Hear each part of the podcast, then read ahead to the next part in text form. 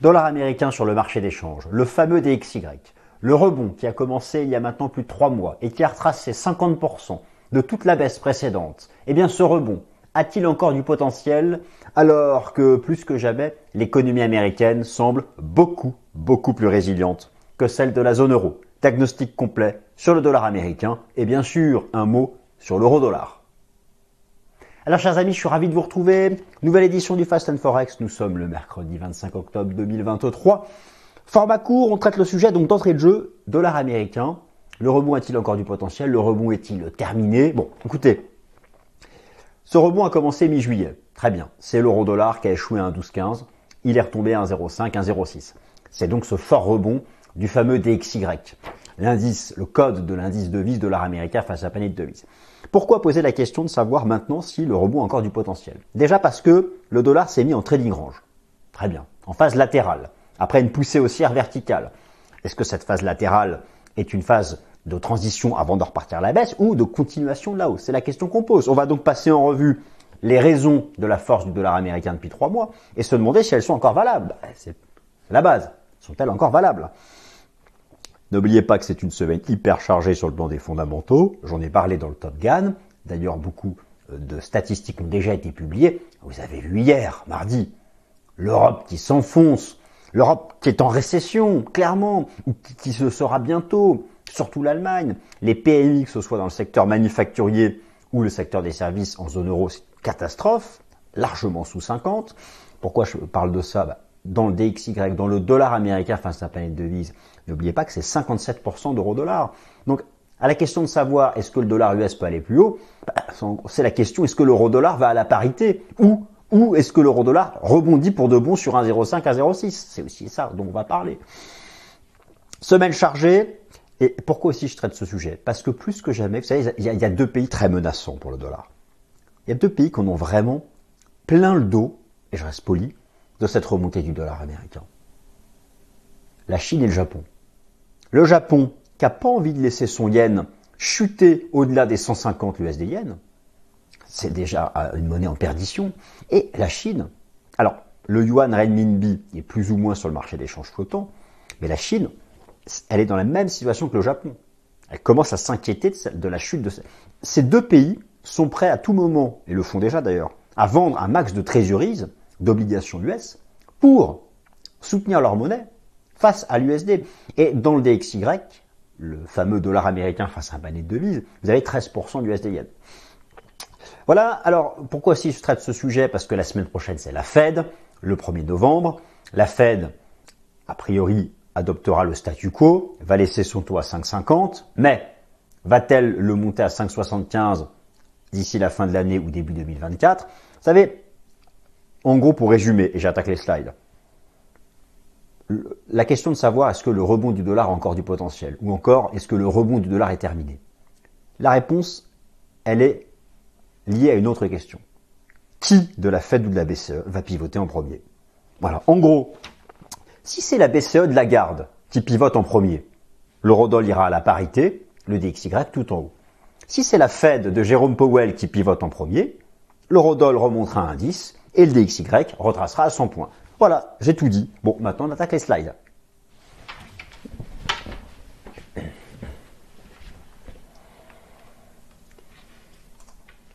Allez, c'est parti. Dollar américain, le rebond a-t-il encore du potentiel? Le plan, je vous l'ai donné, mais je l'affiche à nouveau. Il faut qu'on fasse quand même traditionnellement cette euh, ouverture de rideau. Et donc, première partie, rappel des sources de la hausse du dollar américain sur le Forex depuis le 15 juillet dernier, car oui, le rebond a commencé le 15 juillet dernier. Je vous remonte quand même de quoi est-ce qu'on parle ici. Je parle, là, vous avez le dollar américain face à un panier de devises sous les yeux, à gauche en données hebdomadaires, à droite en données journalières, je parle de ça. Cette remontada en données journalières, qui correspond donc à la chute de l'euro-dollar de 1,12 à 1,05. Et voilà, est-ce que en gros on achète là l'euro-dollar et on joue donc la baisse du DXY, ou est-ce que là c'est une phase latérale et qu'on va à la parité et que dans ces cas-là, le dollar américain peut poursuivre sa hausse en direction des 110 points. Ça, c'est le sujet que nous allons traiter. Alors, je rappelle des sources de la hausse du dollar américain sur le Forex depuis le, 15 juillet dernier. Vous savez, je vous ai remis ici, regardez en haut à droite, la performance des monnaies majeures sur le Forex depuis trois mois. Bon, en fait, il n'y a même pas de sujet, il n'y en a qu'une seule qui monte. Ici, vous avez tous les petits codes des monnaies majeures, dites majeures du FX. Même le franc suisse est en baisse. Donc, voilà, euh, ce qui est intéressant de noter, c'est que euh, cette force du dollar américain sur le marché des changes, il a été lié à l'intransigeance de la Fed, intransigeance de la Fed qui elle-même est liée à ce que je vous ai mis ici, un rebond de l'inflation nominale aux États-Unis. Vous avez ici les deux lectures favorites de l'inflation pour la Fed, le CPI et le PCE. N'oubliez pas que c'est la version sous-jacente qui compte avant tout pour la Réserve fédérale. Le rebond du prix du pétrole, la résilience de l'économie américaine dans le secteur des services. Je veux dire, on, l'a encore vu hier. Hier mardi, vous avez eu la mise à jour des indices PMI, les fameux Purchasing Manager Index, très respectés pour se projeter sur le cadre macroéconomique. Vous comparez hier ce qui est tombé pour la zone euro et ce qui est tombé pour les US. Pour la zone euro, tout est sous 50 et plus bas que les attentes pour, les États-Unis, ça a dépassé 50 et au-dessus du consensus. Donc c'est vrai qu'on se dit comment dans ce cas-là l'euro-dollar pourrait rebondir et faire baisser les DXY. Oui, mais bon, peut-être que le dollar est suracheté maintenant. Et, au-delà de ça, au-delà de ça, tout ce qui compte c'est la Fed. Voilà, est-ce qu'à un moment ou à un autre ne va pas arriver une mauvaise statistique qui va amener la Fed à envisager de pivoter? Ou est-ce que c'est la BCE qui le fera avant? Parce que là c'est vrai que franchement, bah, montrer l'Allemagne, hein, l'Allemagne c'est une catastrophe. L'Allemagne, c'est vraiment, c'est vraiment extrêmement compliqué. Les, chiffres qui sont tombés hier, là, je vous rappelle, le PIB euh, trimestriel de l'Allemagne en rythme annuel, c'est quand même deux trimestres consécutifs négatifs en rythme annuel. Ici, vous avez le PMI des services de la zone euro qui a été mis à jour hier sous 50 depuis trois mois consécutifs, alors que celui des États-Unis est en train de rebondir au-dessus de 50. Euh, et on peut regarder aussi et, donc voilà, il y a quand même une, différence entre les deux. Et, donc voilà, c'est un des aspects de la remontée du dollar depuis trois mois, c'est la chute des autres devises pour des raisons domestiques de fort ralentissement économique ou d'état de pré-récession. Alors voilà, bien sûr, les tensions géopolitiques extrêmes du moment, on peut aussi soutenir le dollar US. Alors cette dernière semaine du mois d'octobre voit la mise à jour de nombreuses statistiques économiques. Euh, vous savez, euh, moi je résume ce débat sur le dollar américain à savoir qui va pivoter en premier entre la Fed ou la BCE. Alors, vous avez ici, mais je vous l'ai déjà présenté dans le Top Gun de lundi, tous les fondamentaux importants qui sont mis cette semaine. Bon, chacun de ces fondamentaux va agir sur le dollar américain face à un panier de devises, mais au fond, qu'est-ce qui est plus important dans tout ça? Moi, je vous dis, cette semaine, vous avez deux temps forts l'inflation PCE aux États-Unis. Le PCE étant l'indice des prix favoris de la Fed. Et ce qui est intéressant de noter, c'est que malgré le rebond du prix du pétrole, il y a eu un rebond de l'inflation nominale, mais l'inflation sous-jacente, elle, est toujours en baisse. Ça, voilà. Donc ça, et, le consensus pour ce vendredi est à une poursuite de la baisse de l'inflation sous-jacente. Et alors que la Fed, c'est mercredi 1er novembre, de la semaine prochaine. Donc voilà. Et bien sûr, la BCE jeudi. Voilà, est-ce que la garde, la dernière fois que la garde a parlé, elle a plus ou moins dit que la, BCE avait atteint son taux terminal? Là, avec, les mauvais chiffres macro de, la zone euro, plus la guerre au Proche-Orient, bon, qu'est-ce que va nous dire la garde jeudi? Et donc, je pense que à la question que vous vous posez peut-être, je l'ai soulevé dans, dans cette présentation, est-ce que le dollar peut encore rebondir plus ou est-ce qu'il a fini son rebond? Posez-vous surtout la question de l'euro-dollar. Et on va le savoir jeudi avec la garde. Donc au final, je me dis cette semaine, pour une fois, c'est peut-être davantage la BCE euh, que, que, les, grandes statistiques, euh, les grandes statistiques euh, américaines. Alors, il y a aussi autre chose qui est très important, je vous en ai parlé tout à l'heure, à la question de savoir si le, notre ami le, le dollar US euh, voilà, qui, est dans cette phase latérale, d'ailleurs, qui, est bien utilisé par le, bien illustré par le système Ishimoku en données hebdomadaires. Vous avez donc le DXY qui est dans son nuage ici. Bon, alors là, qu'est-ce qu'il nous fait quoi? Est-ce qu'il nous fait pour certains une épaule, tête-épaule Ou est-ce qu'il fait une espèce de, de, petit drapeau de continuation? J'y viens tout à l'heure pour l'analyse technique. Mais vous savez, vous avez euh, le, le, yen qui est en chute libre avec cette remontée de l'USD yen. Et ça, la Banque centrale du Japon elle a, fait clairement comprendre qu'au-dessus de 150, elle était très gênée. Et puis vous avez aussi le dollar américain face au yuan, qui est dans la même situation, qui est, revenu tout en haut. Et si le dollar CNY, le yuan renminbi de la Chine, ou le dollar yen devait aller encore plus haut, cela mettrait clairement, clairement sous pression les capitaux investis dans ces deux pays. Et est-ce que, est-ce que craint par-dessus tout, ce que craignent par-dessus tout la Chine et le Japon, ce sont des sorties de capitaux liées à la chute de leur devise face au dollar américain. Et d'ailleurs, la, la, BOJ, mais c'est un secret, a déjà commencé à intervenir. Comment elle fait? Elle vend des treasuries, elle vend des, des bonds US. Bon, la Chine, elle peut le faire aussi. Hein. Donc, pour l'instant, c'est surtout stade des menaces. Vous voyez? Euh, C'est aussi un message envoyé à la Fed. Déconne pas, sois pas trop restrictive, parce que nous derrière, voilà. Donc, voilà, c'est un peu tout ça qu'il faut regarder. Et, donc, il le, y, a, y, a, des vraies menaces qui sont sur ce sujet. Et alors, en, quoi c'est important? Parce que gardez bien à l'esprit que les tendances sur le marché d'échange, les tendances sur le marché d'échange sont, sont, sont, relatives. Et ce fameux indice dollar américain face à un panier de devises, ce fameux DXY dont je vous parle, il est avant tout composé, calculé en tenant compte d'un pourcentage par exemple, c'est 57% d'euros-dollars, 13,6% de, de yens. Donc, c'est pour ça que c'est important cette semaine de surtout avoir un focus sur la décision de la BCE ce jeudi, qui va avoir un impact très fort sur le dollar américain via le poids de la parité euro-dollar dans le calcul du DXY. Et à cela s'ajoutent les menaces d'intervention de la Chine et du Japon contre le dollar en vendant des treasuries, euh, des treasuries américains, c'est-à-dire des bons du trésor américain. Alors la Fed mercredi 1er novembre, va-t-elle casser la reprise haussière du euh, dollar américain? Bon, la vraie question, c'est de savoir euh, est-ce qu'elle a des raisons de le faire? Je vous rappelle, la Fed, elle a trois objectifs. La croissance économique, l'emploi, la stabilité des prix, l'inflation sous 2%. La Fed a fait remonter le dollar US parce que l'inflation nominale US rebondit. Certes, l'inflation sous-jacente baisse encore, mais les deux sont encore au-dessus de 2%. Bon, la Fed a fait remonter le dollar parce que le marché de l'emploi américain est solide. Et pour l'instant, c'est plutôt l'Europe qui est proche de la récession, en tout cas beaucoup plus que les États-Unis. Je ne dis pas que les États-Unis n'y seront pas, mais voilà. Si l'une des deux zones doit y être en premier, c'est clairement d'abord la zone euro. Bon. Alors, est-ce qu'il y a-t-il maintenant une raison macroéconomique de voir la Fed Ça peut venir du marché du travail? Pour l'instant, pour l'instant, ça tient le choc. Mais je vais vous montrer un truc hyper intéressant. Je vais vous montrer une statistique très très très très avancé du marché du travail américain, qui nous dit que ça peut partir en cacahuète, même si là les chiffres sont résilients. Vous vous souvenez de l'inversion de la courbe des taux? Lorsque les taux courts sont inférieurs aux taux longs, c'est une anomalie, historiquement ça a toujours anticipé les récessions.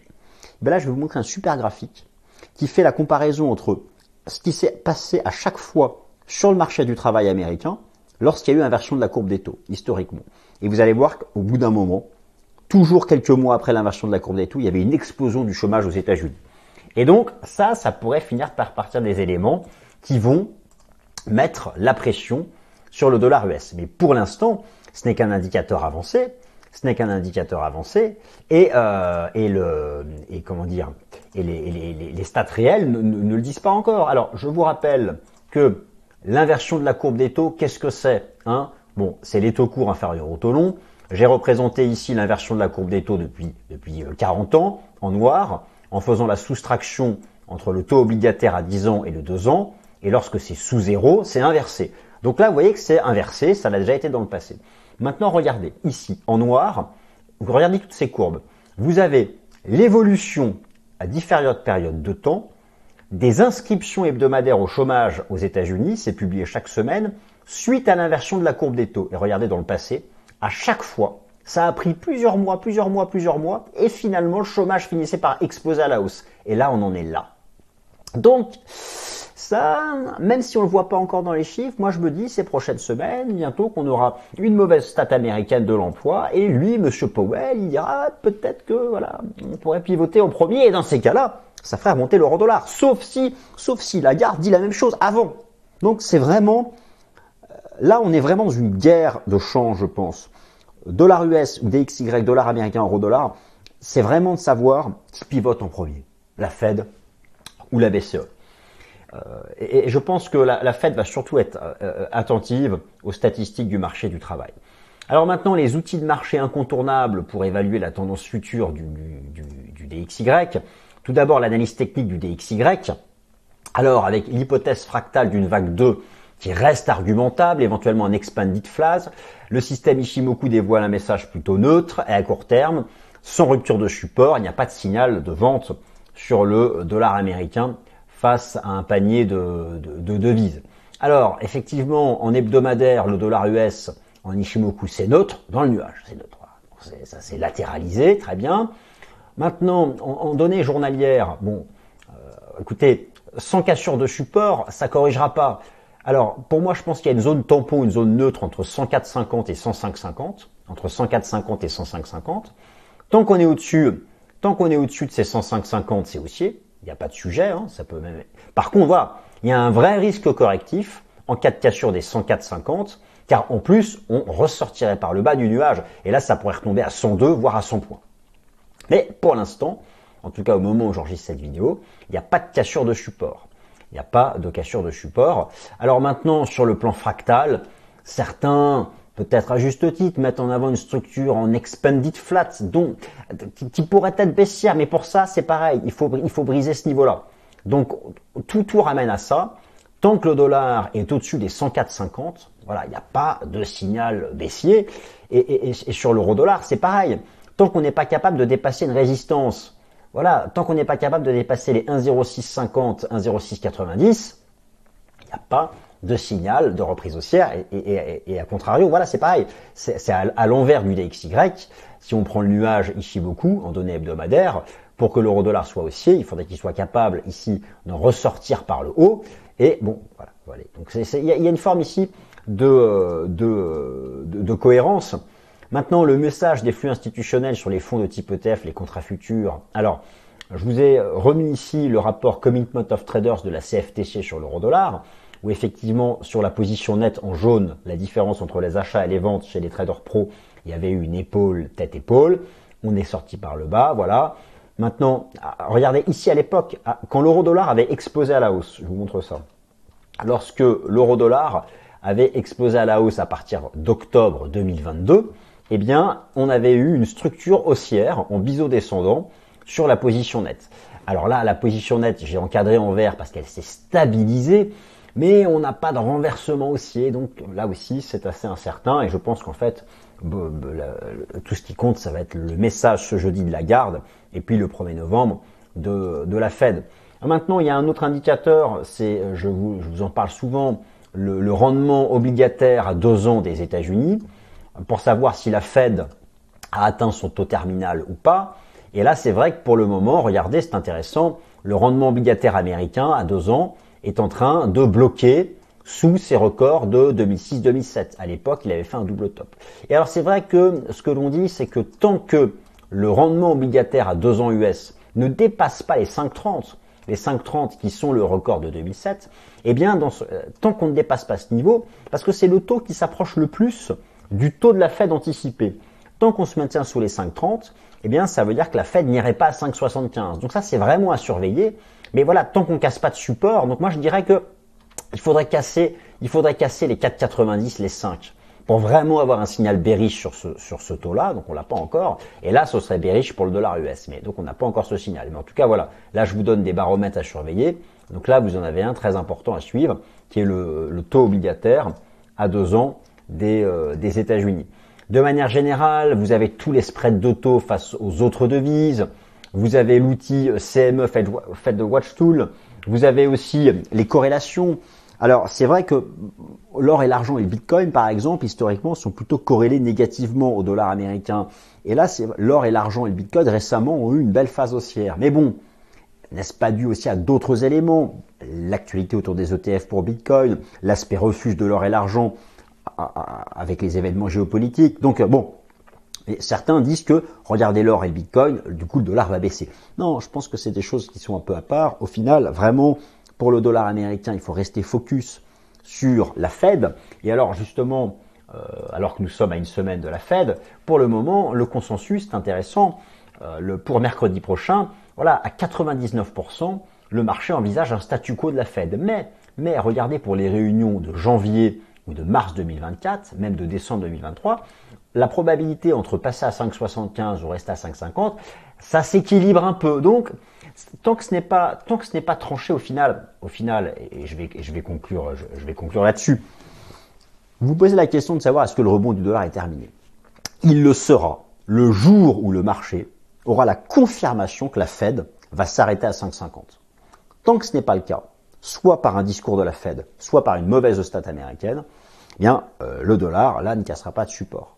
Euh, et bien sûr, il y a la dimension euro-dollar, mais en général, la BCE et Madame Lagarde sont plutôt euh, suiveurs de la Fed. Voilà, chers amis, vidéo courte sur le dollar. J'espère que ça vous a plu. Mettez-moi un petit like, s'il vous plaît. Et puis, passez une excellente semaine. Salut, merci.